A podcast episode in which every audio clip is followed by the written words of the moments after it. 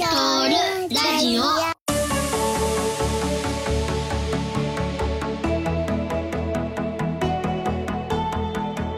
はい、えー前回からの続きでございます。えー前回まではですね、ベル47の、えー日本における運用とか、JA7001 とか7002とか7008とか、日本における、えー航空、えーヘリコプターの最初の登録機がどういうものだったかっていうのを、えー話しました。で、えー今回はですね、私から引き続き、ベル47っていう機体が日本でもライセンス生産されていきましたよっていう話を、えーさらっといこうと思います。はい。えーさっき出てきたニッペリの機体にもあったあベル47っていうのは、あ日本国内でも、えー生産が始まりました。これは、えーまあ、有用だろうと目をつけたのが、この当時の日本機械貿易株式会社と、えー川崎機械工業株式会社でした。でここの日本機械貿易株式会社って多分あんまり聞きなじみがないんですけれども、うん。えーこれはもそうもともとのね三井物産ですね。うん。三井物産が財閥解体により分離してで、まあ、その後合流して今の三井物産になったと、うん。まあ、今の三井物産ですねだから。うん。あそういうことね。はいと、えー川崎機械工業株式会社はあ戦前の川崎航空機えーこれ戦後解体されてますので、えー今の川崎、えー重工ですね。うんというのがあー今の機体でございます。で、えー具体的に言うと1950年に、えーこの日本機械貿易株式会社が、えーベル社に対してベル 47D1 の輸入販売の代理権を交渉、えー獲得しましてで川崎機械工業があーライセンス製造に応募しあたそうです。そういうことね。あ、そりゃそうだね。はい三井物産がね、製造できるわけないなと思ってたから。そうそうそう方が三井物産、川中が製造か。なるほど。そうそう、ねそういう、うん、こうスキームをやってたようです。で、それから、えー当時ですね、この川崎機械工業ではですね、この明石工場にヘリコプター設計課が設置されて、まあ、人員30名でスタートしたという記述がありました。今でもあるよね。そう、そうなんですよ。あの、これね、川崎、今、今の重工は、まあ、例えばエアバスと共同開発した BK117 とかあるんですけれども、今は、あの、岐阜県の鏡原市に、あの、ヘリコプター設計家とか、いわゆるヘリコプター関連のお人たちはいるので、まあ、最初は実は明石工場から、うん。あ30名ぐらいでスタートしたっていうのが、まあ、オリジンですね。なるほど。うーん。はい。このベル 47D1 をまあライセンス生産といっても多分最初はほとんど組み立てだったと思うんですけど、うん。えーライセンス生産して、えー例えば新聞社とかあとねちょっと面白かったのは例えば捕鯨活動のために南極仕様の艦載機とか太陽漁業という会社にあの納入してたりですねあとはやっぱ自衛隊によく納入してるのがこの川崎重工が作ったライセンス生産のベル47ですね。うんはい。で、なんでか知らないですけど、私ここでいっぱい脱線しちゃったんですけど、なんでか知らないですけど。あのね、これね、動画が残ってまして、うわこれもね、あのーちょっとね、1958年ぐらいの動画なので、少し時代は後なんですけれども、映画なのかな？えなんかね、多分その、えー企業企業宣伝みたいな、そうそうそうそう、へ川崎航空機とはみたいな、そんな感じのお映画でした。え。エイリンっていうロゴがなんかね、映画っぽい。そうね。映画っぽいそうね。。そう。で、そこで、最初のシーンで、川崎航空機とこのベル47が映るんですけど、むちゃくちゃこう時代劇みたいな始まり方をしますね。はい。これも参考リンクで貼っときます。まあ、時代を感じますねって感じですね。見れちゃうんですね普通にうん。なんか残ってますね。やっぱこういう資料とか。動動画とかはちなみにですね、この川崎、えー機械工業は、えー川崎航空機工業として1954年に復名します。あの、復活の服に名前の名で復名うしています。ん、なるほど。なんとなくね、この復名って言ってるところに、この伝統を大事にする感じがもうにじみ出てるなって感じはしますけどね。うんううんうん。そして、えっ、と、当時のね、この広告みたいなのがあって、キャッチフレーズが、えー輝く伝統、えー視界をリードする技術、みたいな。うんうん。ね、司会がちょっと意味わかんないんですけど、まあ、その道を専門とする社会や分野のことを司会というそうです。へえ。はい。なんとなくこう当時から技術に対する強いこだわりがまあ感じられるなといううんところですね。今でいうパーパスみたいなもんだよねきっとね機械工業の方が広いけどそ,、れをわざわざ航空機に変えてるってことだもんねそうだね。そうですね。狭めてでもこうするんだそっからまた重工業ってでかくなる。ね。そうだね。なそうだね。そうそうそうそう。あのーどこだっけな？どっかで、あのーいわゆる、例えば三菱重工とかも戦後解体されて、あで、やっぱりその、とはいえ、やっぱりこう合併してい、もう一度合併していって、えー元の形に戻るとか、まあそれでちょっと別れた人たちもいるんですけど、まあそういう、あの戦後、戦前戦後で、期待、あの、企業の形態とかも、まあ変わってるので、まあそれを、それも多分調べると面白いっちゃ面白いかもしれないですね。うん。はい。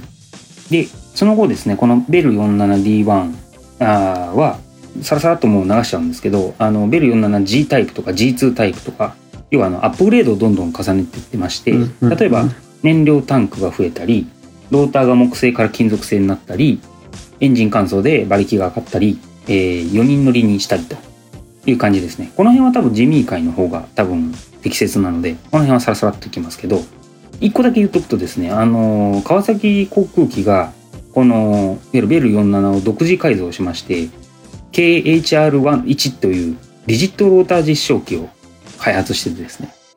これがうん後々のあの OH1、うんヒンジレスハブとかリジットローターとか言うんですけど要はそのメカ構造のないねじれでえっと あの制御するような、まあ、機動性の高いヘリコプターのローターシステムをまあ開発するのにまあつながっていくと。銃につながってるね。すごいね。すごいね。ずっと研究してた技術なんだ。そうすごい忍者に繋がっていくのね。OH1 そうそうそうそうなんかね起源っていうのがやっぱりあるんだなっていうのがまあ。こういう記述を見て、へーってこ今回勉強したところですね。はい。ちなみにですね、あの、自衛隊と言いましたけれども、海上保安庁とかにもおさえ収めてます。具体的に言うと、海上保安庁、えー海上警備隊、これは後の海上自衛隊ですね。あと保安隊、これは、あ後の陸上自衛隊です。にも、えー50年代前半には導入を決めてもらって納入してたと。安全保障というか、まあ、軍事用途でのヘリコプターの有用性っていうのもここからもうあの早いうちから、まあ、見出されて、えーたというのが現状ですね。ちょっとだけ脱線していいですかどうぞいですかすみません。あの陸上自衛隊はいの前は保安隊なんですよ。保安庁保安隊なんですね。はいその前は超警察予備隊です。この辺多分聞いたことある人多いと思うんですよ。警察予備隊って聞いたことあるそうそうそうそうそう。だから警察予備隊というとそれは陸自を指します。え陸上自衛隊ー、あ空自海自は違うんだ。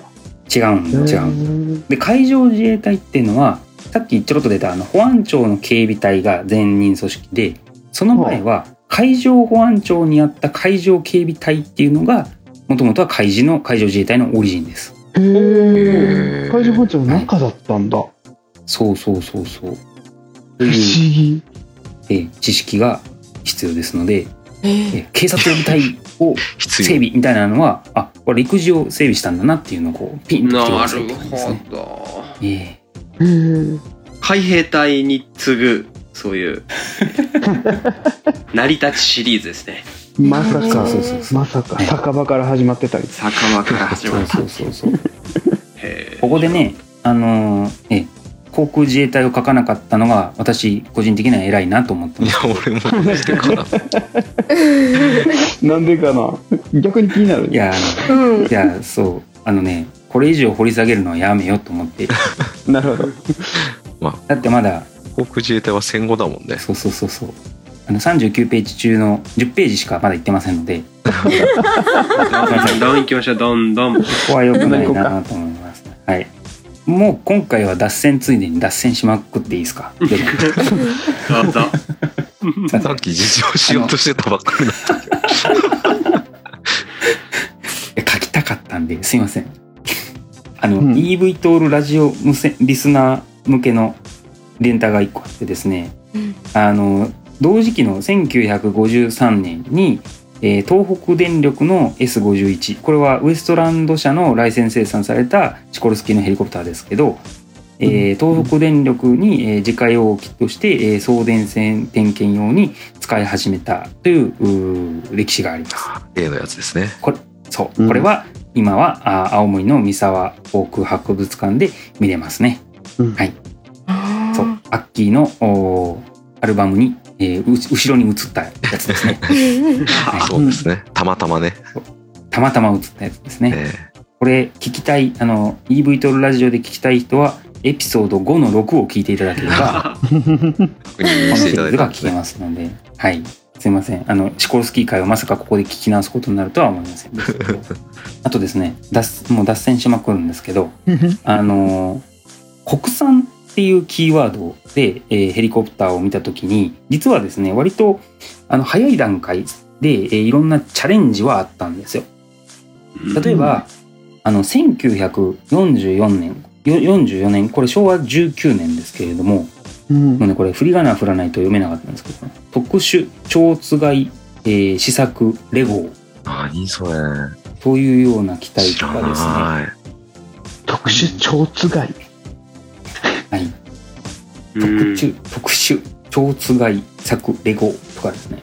あとは、1954年に、えー、読売 Y1 とか、はい。えー、茅場ヘリプレーンとか、えーは萩原、荻原かな？萩原 JHX とか、まあそういういっぱい実はチャレンジがあったのもこういう時代にあります。ヘリコプターを作ろうとしたってことね。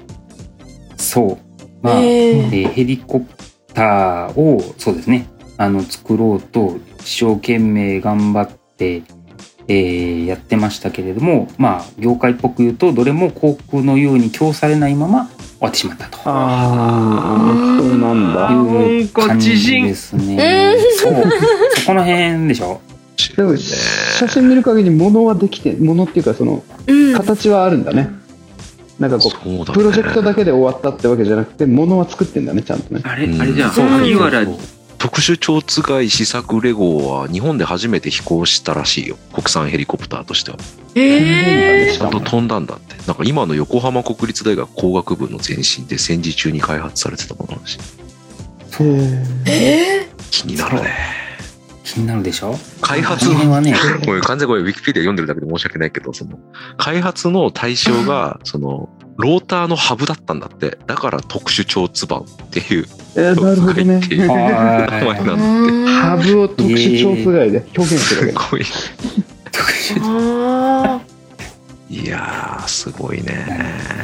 いやそうこういうのみんなみんな好きでしょっていうーいいだね。うわー温日本でもねですね。えー、あったんですよこういうのねなのでえまあこういう。うん。そうそう寿司類類屍ですよあんまり言うと怒られるな屍ですよ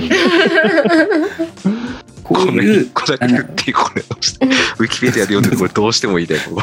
終戦1ヶ月後の1945年9月、横浜伊勢崎町にアメリカ陸軍のシコルスキーうんうんうん R6 ヘリコプターが飛来して、これさっき言ってた、さっき言っておたお出ね。た出たうんレゴの開発に携わった学生たちがこれを感動と羨望の目で眺めたというエピソードが残っている書いてある。